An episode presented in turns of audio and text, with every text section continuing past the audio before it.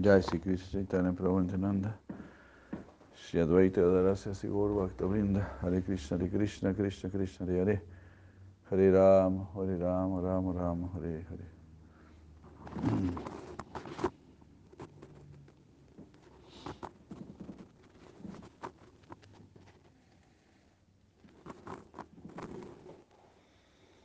Jai Prabhupada Bhakti Hare Krishna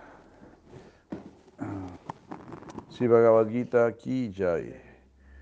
Capítulo 15 verso número 15 un verso muy muy famoso muy importante. 15 15 muy bello. Salva Chaham Riddhina Riddhi Sanivisto Matsasmitingyana Pohanam Cha Vedaischa Sarvaira Jameva Vedio Vedanta Kriya David Eva Chaham Alibur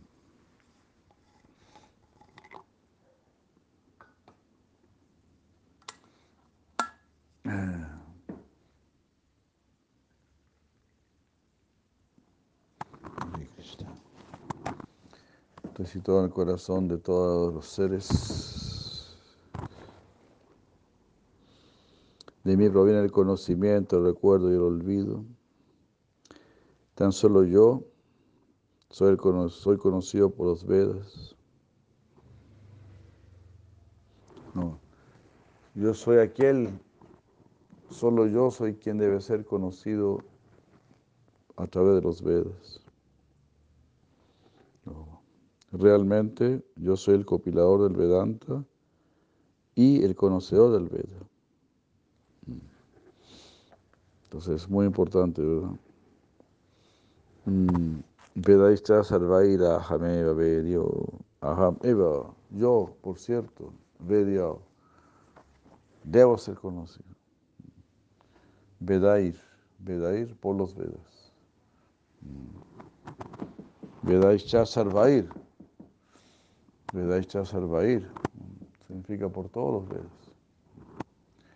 Y bueno, el señor Brahma dice, Veda Sudurlava, es muy difícil encontrar a Krishna en los Vedas. Sabemos que a Krishna le gusta esconderse, pero también sabemos que no se puede ocultar a sus devotos puros. Así es que, si quieres conocer a Krishna, primero tienes que buscar a un devoto puro. Y, y, por eso se dice, ¿no? Cuando, cuando Krishna nos envía un guru, eh, ahí es cuando si Krishna está verdaderamente dando a nosotros. Krishna, Krishna te dará un gurú, también cuando vea que tu interés es serio.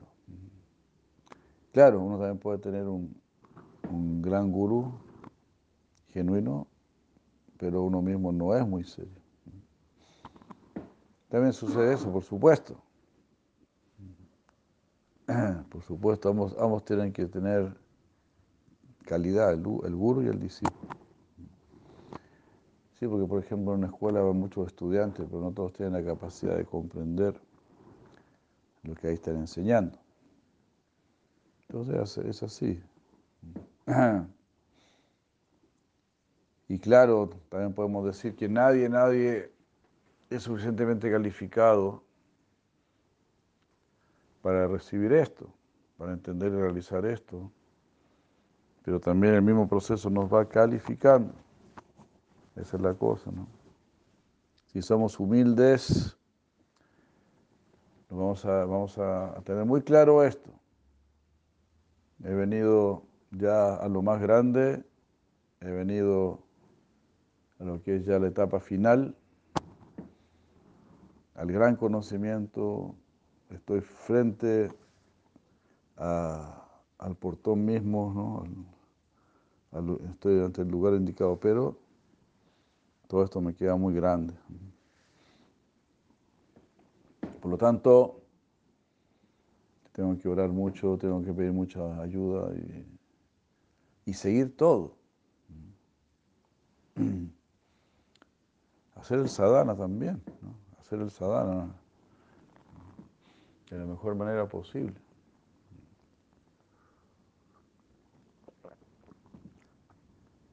Porque es mi salvavidas. No se olviden, es como estar en el océano, decía Sierra de Maharaj, en el océano tienes que nadar. En el océano no puedes permanecer inactivo. Pero si nadas, te salvas. Si te enseñan a nadar hacia el refugio, ahí te salvas.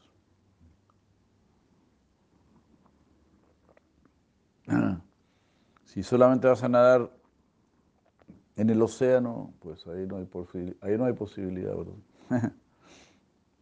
si estás ahogándote en el océano, tienes que nadar hacia algo que no sea el océano.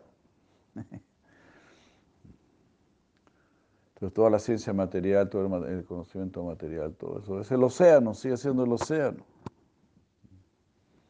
Distintos aspectos del océano, nada más. Entonces tenemos que nadar, tenemos que refugiarnos donde no sea el océano. Hare Krishna. Esos son los pies del loto de nuestros maestros espirituales, los pies del loto de Sri Krishna. Nuestros maestros espirituales ya están ahí, en el barco de los pies del loto de Sri Krishna. Así que ahí estamos en un lugar seguro.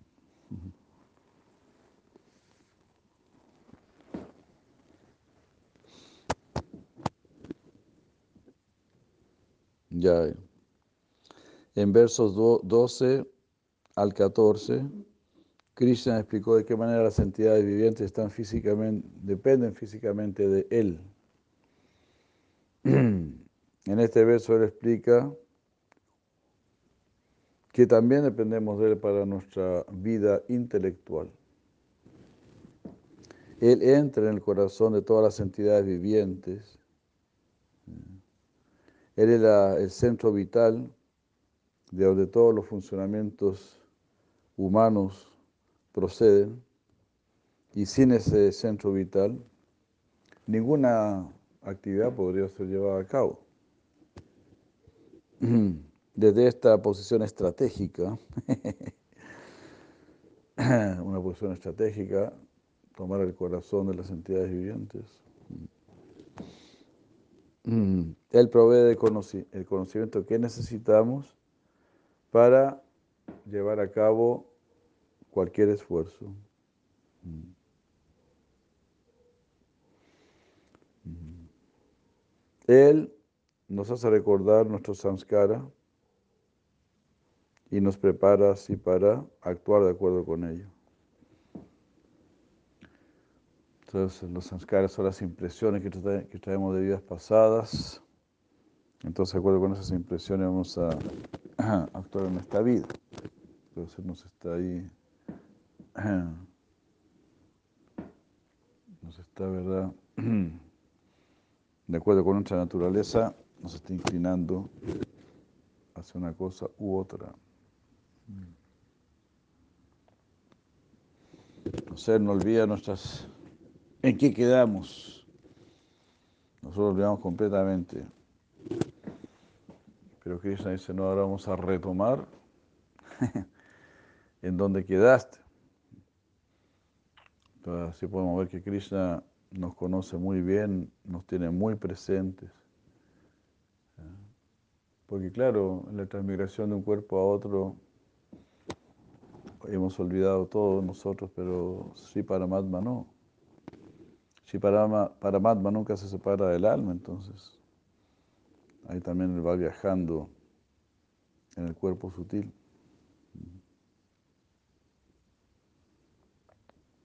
Entonces ahí se retoma la lección.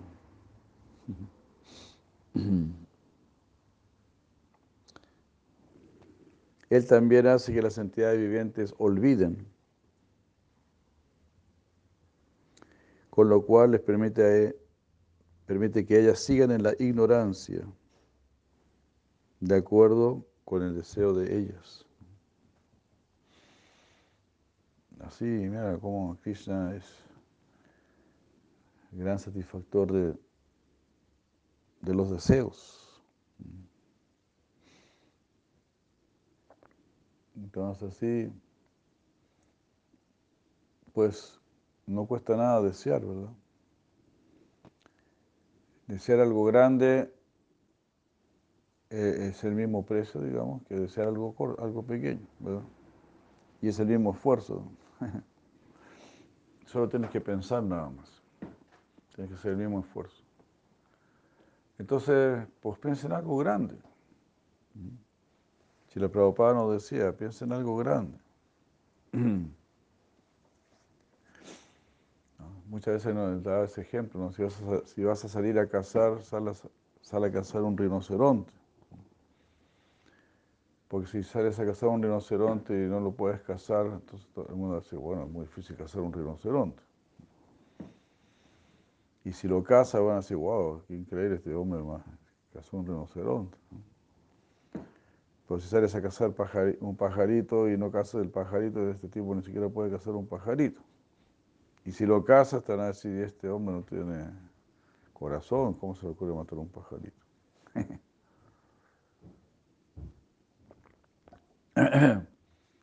Sí, pero decía, ¿no? Si vas a asaltar, voy a asaltar un banco. Si no consigues asaltar el banco, te van a decir, bueno, es, difícil asaltar un banco. Si lo asaltan, a decir, oh, increíble, ¿cómo es eso para asaltar un banco? Entonces así, si la Prabhupada nos estimulaba para que hiciéramos, para que nos tiráramos a lo grande, porque ahora con este cuerpo humano tú puedes tener esas, aspiraciones. Aunque estemos muy lejos, aunque todavía nos falte mucho,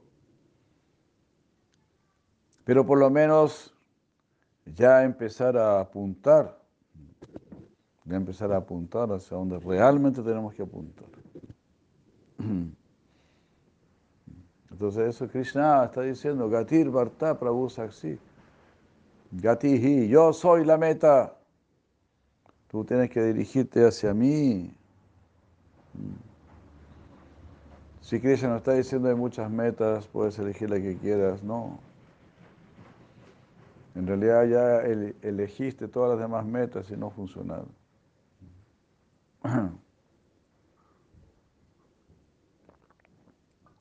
Así que sea una persona madura, una persona inteligente y tome la meta definitiva. Ya sí, Krishna. Y aquí Krishna lo está diciendo. Nuevamente.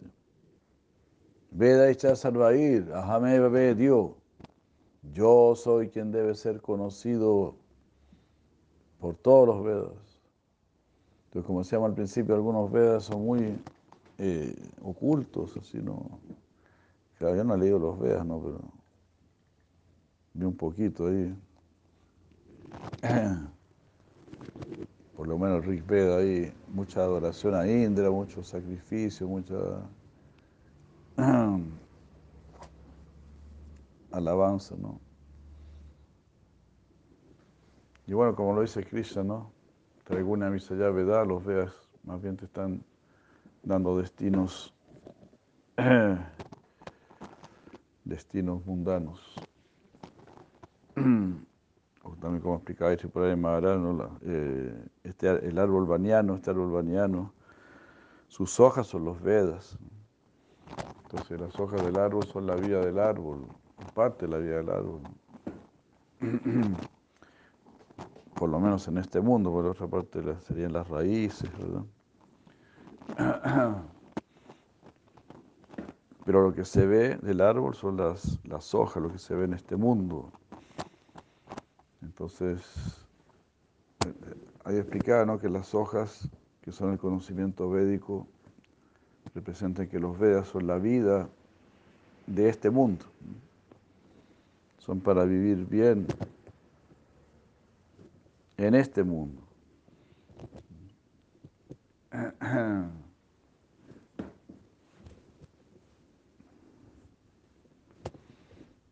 Entonces tiene mucha parte material. Y lo más esencial siempre es cuando te, dan alguna, alguna indicación, ¿verdad? De cómo salir de este mundo. Eso. Seamos personas maduras, seamos personas cuerdas. Dejemos tratar de arreglar el mundo. Arreglémonos nosotros para salir de este mundo.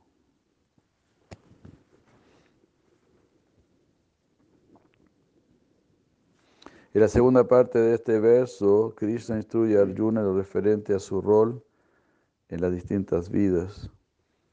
En la vida de aquellos, no, en la vida de aquellos que están, están preocupados por la liberación de esta existencia material.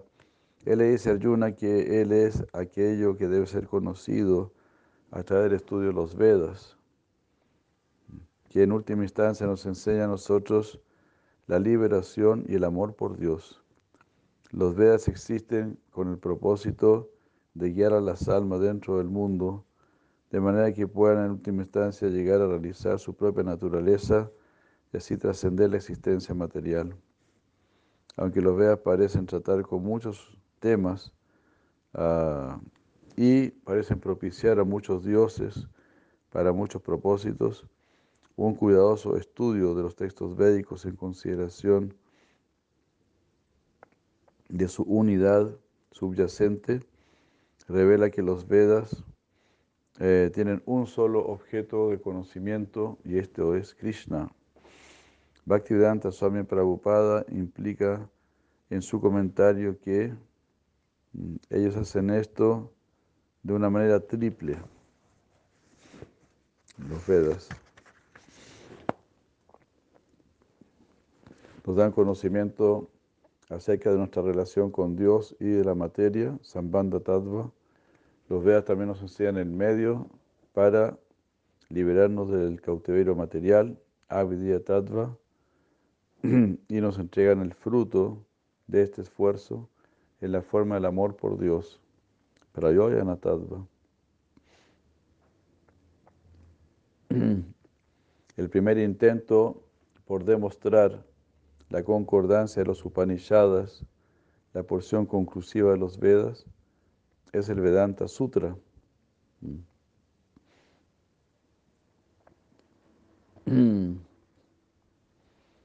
Aquí Krishna dice que él en la forma de, Veda Vyasa es el compilador de los, de los sutras. Es bien sabido que el legendario Vyasa, quien he dicho que quien se dice que compiló los Vedas, es un avatar de Krishna. Es bien sabido esto. Dice que el legendario Vyasa.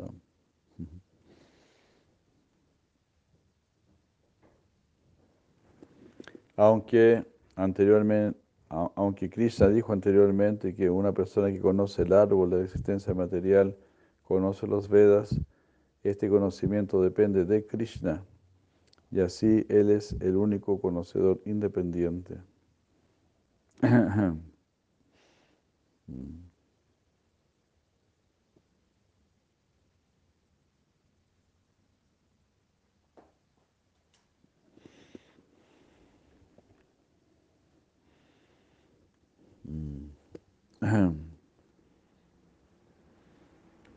Claro, ¿no? El primer verso, sí, el que conoce, el primer verso, el verso del capítulo 15, el que conoce bien este urbaniano, conoce los Vedas, de que las, las hojas del urbaniano son el conocimiento védico, ¿no? Y, en resumen, conocer muy bien este mundo significa, tengo que dejar este mundo. Entender eso.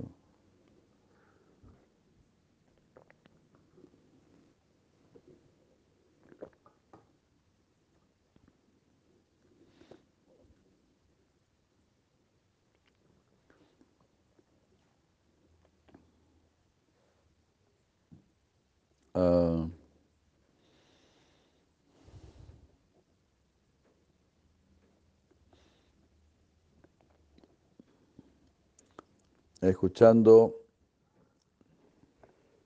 a Krishna eh, declarando su posición como el conocedor de los Vedas, Ayuna quiere preguntarle a Krishna acerca de la importancia de los Vedas o, de, su, ¿no? de su sentido, su significado.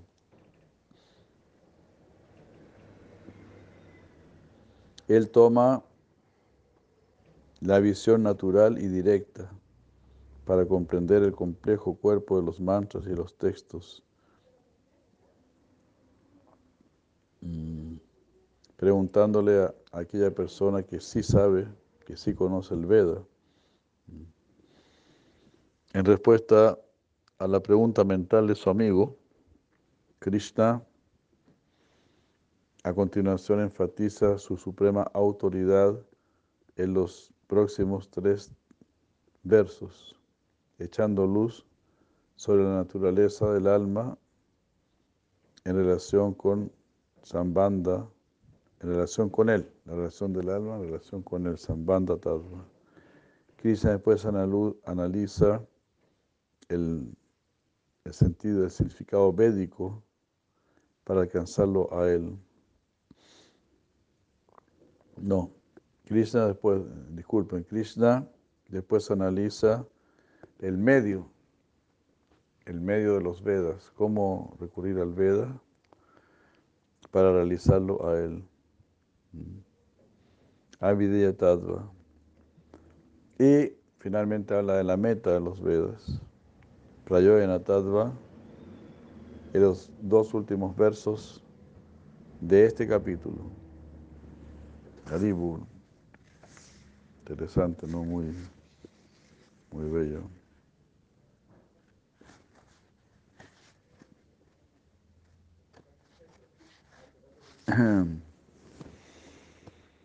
Entonces verso 15, 16, Dvovimo Purusauro que Sarachak Saraevacha, Saraja Sarvani Bhutani Kutastra Uchate. En los Vedas hay dos clases de Purushas, el falible y el infalible. Todos los seres son falibles y el que no cambia es llamado infalible. Baladeva Vidabhushana sugiere un, significado alternativo a la palabra lo que en este verso. Él dice que no se refiere a este mundo, sino que más bien se refiere a los Vedas. Porque lo que significa en el mundo, en los locas. Normalmente, pero aquí entonces, como explica, Shivaraya estaría diciendo, no, se refiere a los Vedas. Los Vedas, uh, los Vedas son aquel medio mediante el cual podemos ver la verdad. Y la palabra lo que aquí deriva de, la raíz sánscrita lok. Mira qué loco, ¿eh? Lok, que significa ver. En inglés look. look. Y sánscrito lok, ver. Eso significa loca, ¿no? Lo que, lo que tú estás viendo, lo que podemos ver. Eso es el mundo, lo que tú estás viendo. Y ahí viene la palabra loca.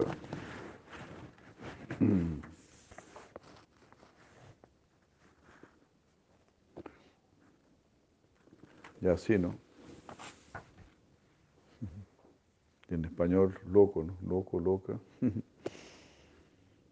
Todo lo que uno ve o te, deja loco, uy, qué loco, uy, qué loco. ¿Cómo está funcionando esto, no? ¿Cómo funciona esto y aquello? Pareciendo que funcionase solo, ¿no? Pareciera que funciona solo.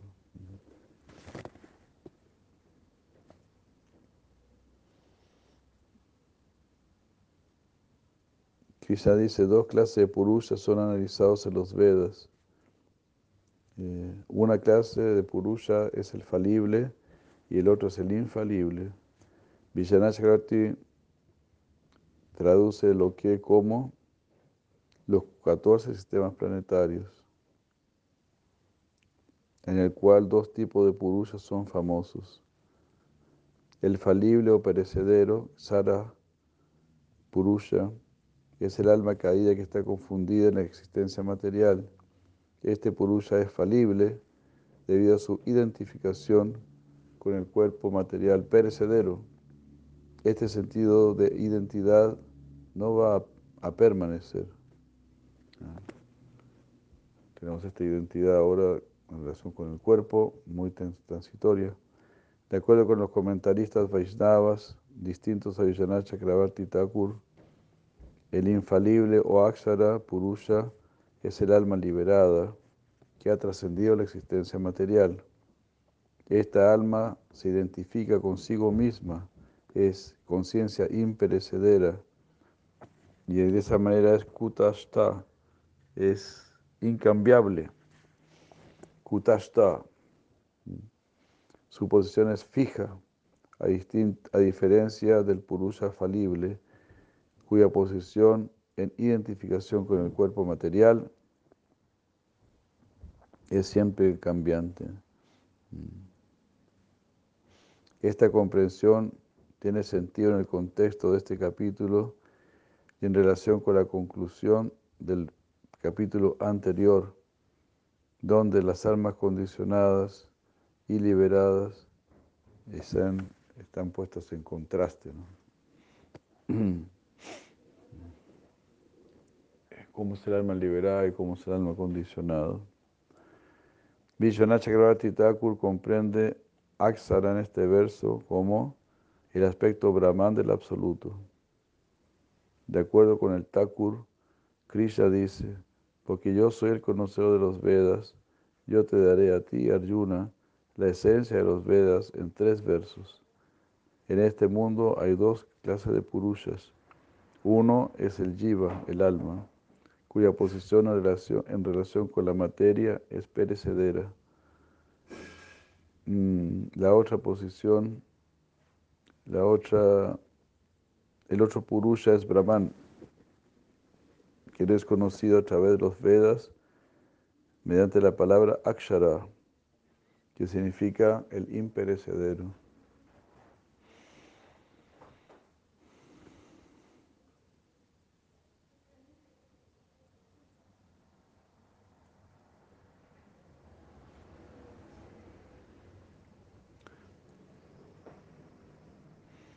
La interpretación de Vishwanath Chakravarti está basada en la afirmación de Krishna en el octavo capítulo, en el 8.3,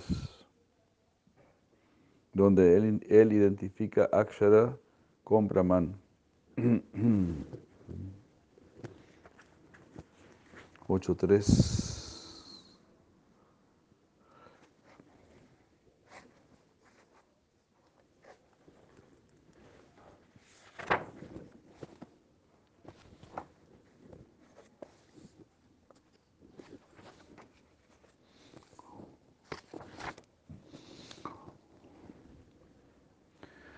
Bhagavan Uvacha Aksharam Brahma Paramam Svabhavu Adhyatma Adhyatma Muchate.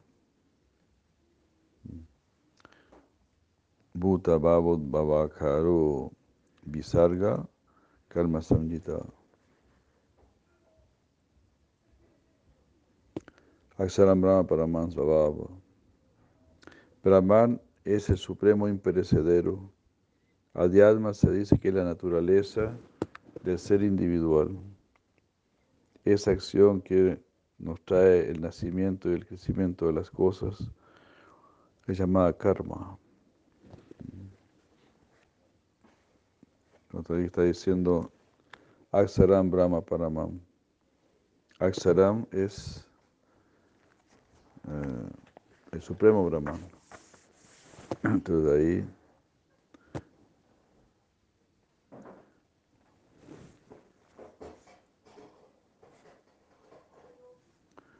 Esa es la interpretación que toma Vishwanath Chakravarti Thakur, basada en, lo que Krishna dijo aquí en este verso 8.3. El Chandoy Upanishad también sostiene esta misma idea. Sin embargo, en este verso la palabra akshara es un adjetivo que califica uno de los dos tipos de purushas mencionados. Akshara no es el sujeto del verso, sino que el sujeto es purusha. Este purusha eh, además está siendo definido o calificado como kutashta, que significa que no cambia. Así, de acuerdo con la gramática sánscrita, el Akshara Purusha es el Kutasta Purusha.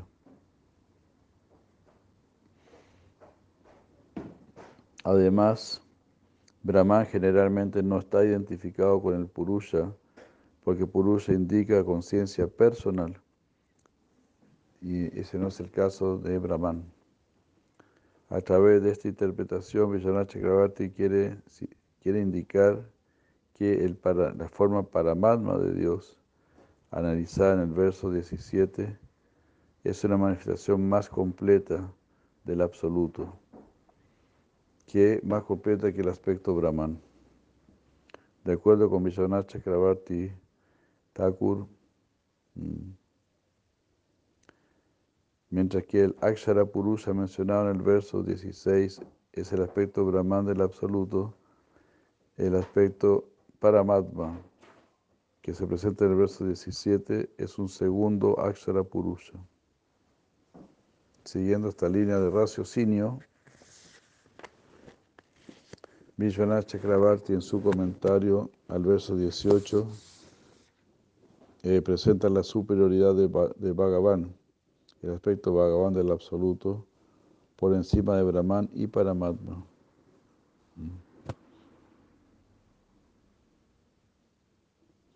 Sin embargo, en este comentario, él reconoce que su interpretación del verso, de este verso, es controversial.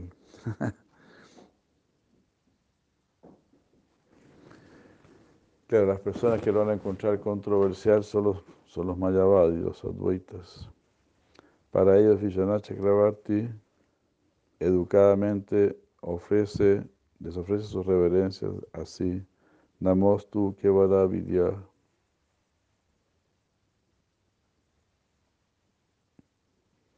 Y al mismo tiempo permanece firme en su explicación.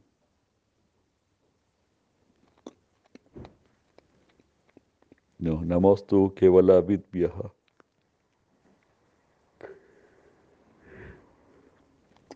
O sea, políticamente les dice los reverencio, ¿no? Mi reverencia, Namastu, a los que hablan de Kevala, del uno, Kevala es el uno, a los monistas.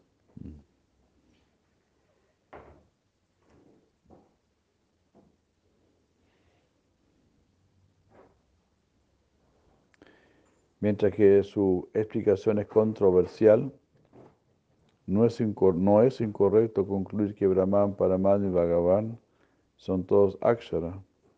Además, Brahman es una manifestación parcial de la persona suprema, mm, es su aura.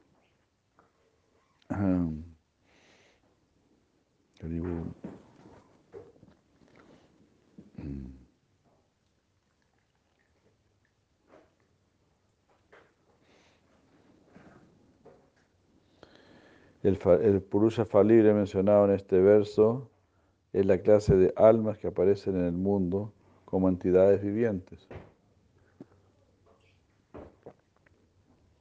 El estatus de las almas en esta clase como purushas es perecedero porque cuando están liberadas, esas almas funcionan como aspectos predominados de la realidad.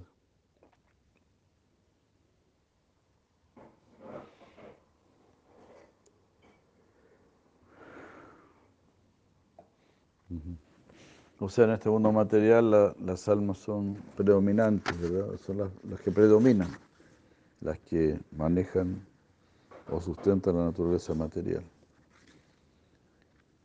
Y cuando se, se liberan, dejan de, de ser las predominadoras y pasan a ser las predominadas. Entonces el aspecto predominador muere. Tenemos que pasar a ser predominados. A veces algún día bajamos el ego y, y permitimos ser predominados.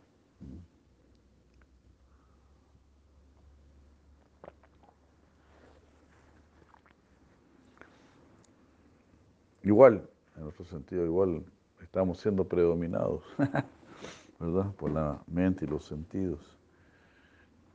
Así que nuestro aspecto como predominador es muy ilusorio.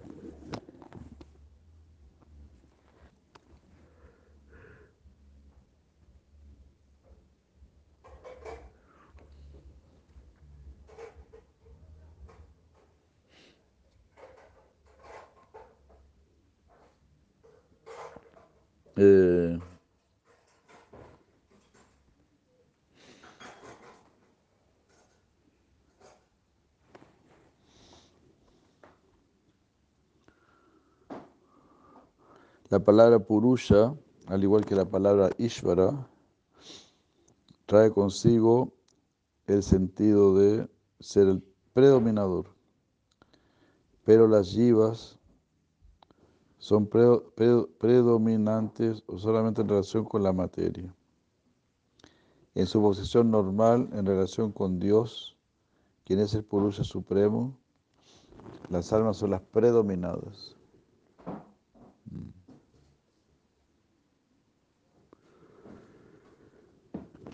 Y así de esta manera las almas a veces son llamadas para prakriti en lugar de Purusha. De esa manera son como ellas fueron presentadas en, este, en este libro, en el capítulo 7, verso 5. O sea, el alma es energía superior.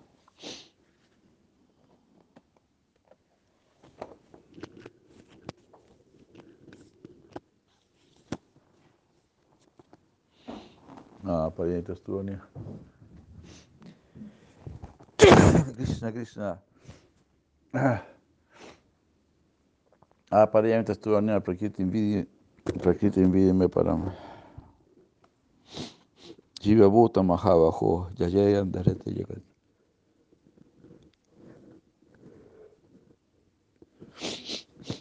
Es el verso 7.5. Donde Krishna dice, porque primero dijo, Bhumirapa Nalovayo, ¿no? Sí, 7.4. Tierra, agua, fuego, aire, tormenta, inteligencia. Llegó. Y son las energías en este mundo, pero hay otras también. Aparente tú, Ania. Ania significa otra. Hay otra energía en este mundo que es el alma. Prakriti Invidime Param. Prakriti Param, que es superior a, este Prakriti, a la naturaleza material. Jiva Bhuta Mahabahu. Jiva Bhuta son las Jiva, las almas, o, o tú de poderoso brazo. Jiva Bhuta Mahabahu. Yayaya Andarete Jagat. Y están así sosteniendo este mundo. Daryati. Daryate Jagat. Por supuesto, con la ayuda de Krishna. ¿no? Sin la ayuda de Krishna no, no podemos sostener nada. Krishna sostuvo solito en la colina de Govardhan.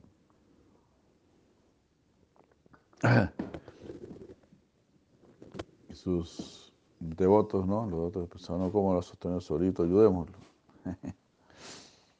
En realidad Krishna no necesitaba de esa ayuda. Pero nosotros sí necesitamos de la ayuda de Krishna. para este servicio.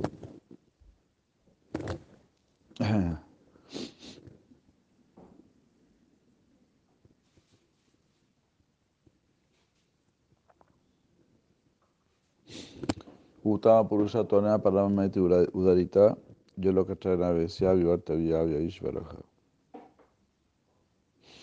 Sin embargo, hay otro Purusha superior llamado el alma suprema quien es el Señor imperecedero, que entra en el mundo y lo sostiene.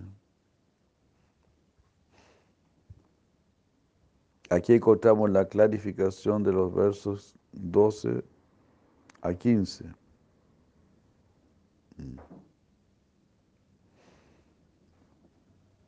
Aquel que nos mantiene a nosotros es un ser personal. Todo al final está siendo dirigido por un ser consciente.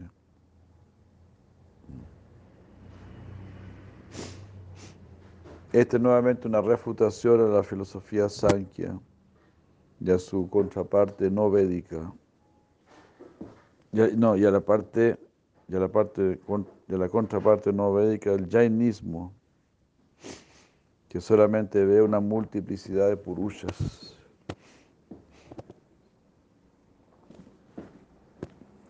Algunos de los cuales están atados por la naturaleza y otros están liberados. Aquí Krishna se refiere al aspecto Paramatma del absoluto. Este aspecto es más completo, es, una, expresión más completa de Dios, es más completa que Brahman.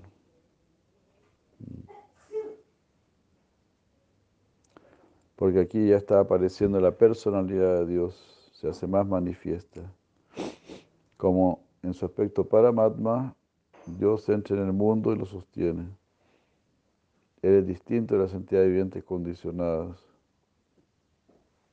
Vishwanath Thakur dice que una llama, una lámpara y un gran fuego son todas luminarias, objetos que emiten luz, y en ese sentido no son diferentes. Sin embargo, un gran fuego es más efectivo eh, para quitar las miserias de los que están sufriendo del frío. Superior al gran fuego es el sol en sí, que es la fuente de toda iluminación. Similarmente, Bhagavan, Sri Krishna, es, el más, es la más elevada y absoluta realidad. Se puede decir que Brahman es como una llama, que para más es la lámpara y Bhagavan es su gran fuego. Y Purushotam Krishna, quien es el sujeto del próximo verso, es el sol en sí mismo. Oribur, oribur, oribur.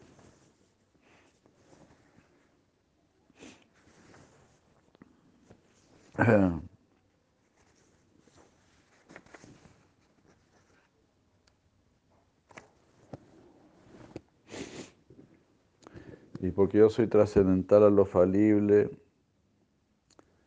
eh, y soy incluso más excelente que lo infalible. Por lo tanto, soy celebrado en los Vedas y en el mundo como la persona suprema. Así Krishna es superior tanto al alma condicionada y al alma liberada. Además, como Bhagavan mismo, él exhibe una mayor excelencia trascendental, que es su aspecto como Paramatma. Aquí él se está distinguiendo, diferenciando a sí mismo de su aspecto Paramatma, al describirse como Purushottama, la persona suprema.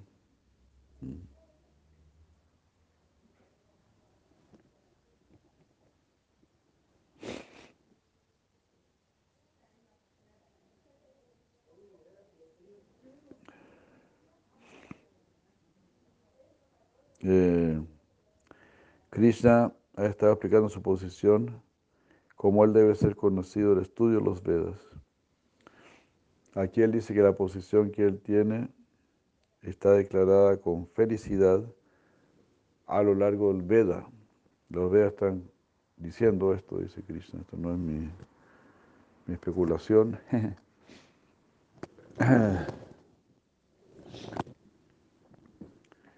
Esto ya se ha mencionado varias veces. Entonces lo está esto lo declaran los Vedas y también lo declaran los gozosos devotos. Ya. Bueno, vamos a quedar aquí por ahora porque eh, ya es tarde. Y vienen versos muy bellos, los dos últimos versos, el capítulo 15.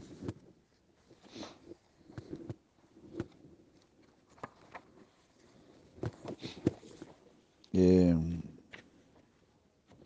entonces, muy buena esta explicación, ¿no?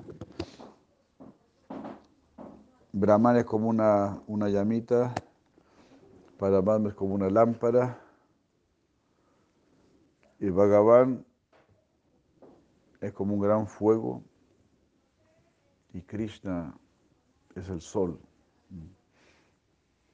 Haribur, el aspecto más, más elevado de Bhagavan. Entonces, gracias al sol, se puede decir, no hay, hay fuego en todos los elementos. Hay calor. Bueno, quedaríamos por aquí.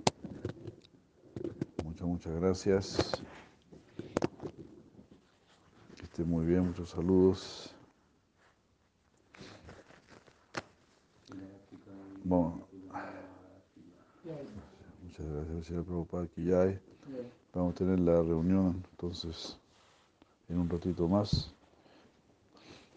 Tenemos nuestra reunión a las 11, a las 11. Hare Krishna. Muchas gracias, Haribol. Buenos días. Gracias.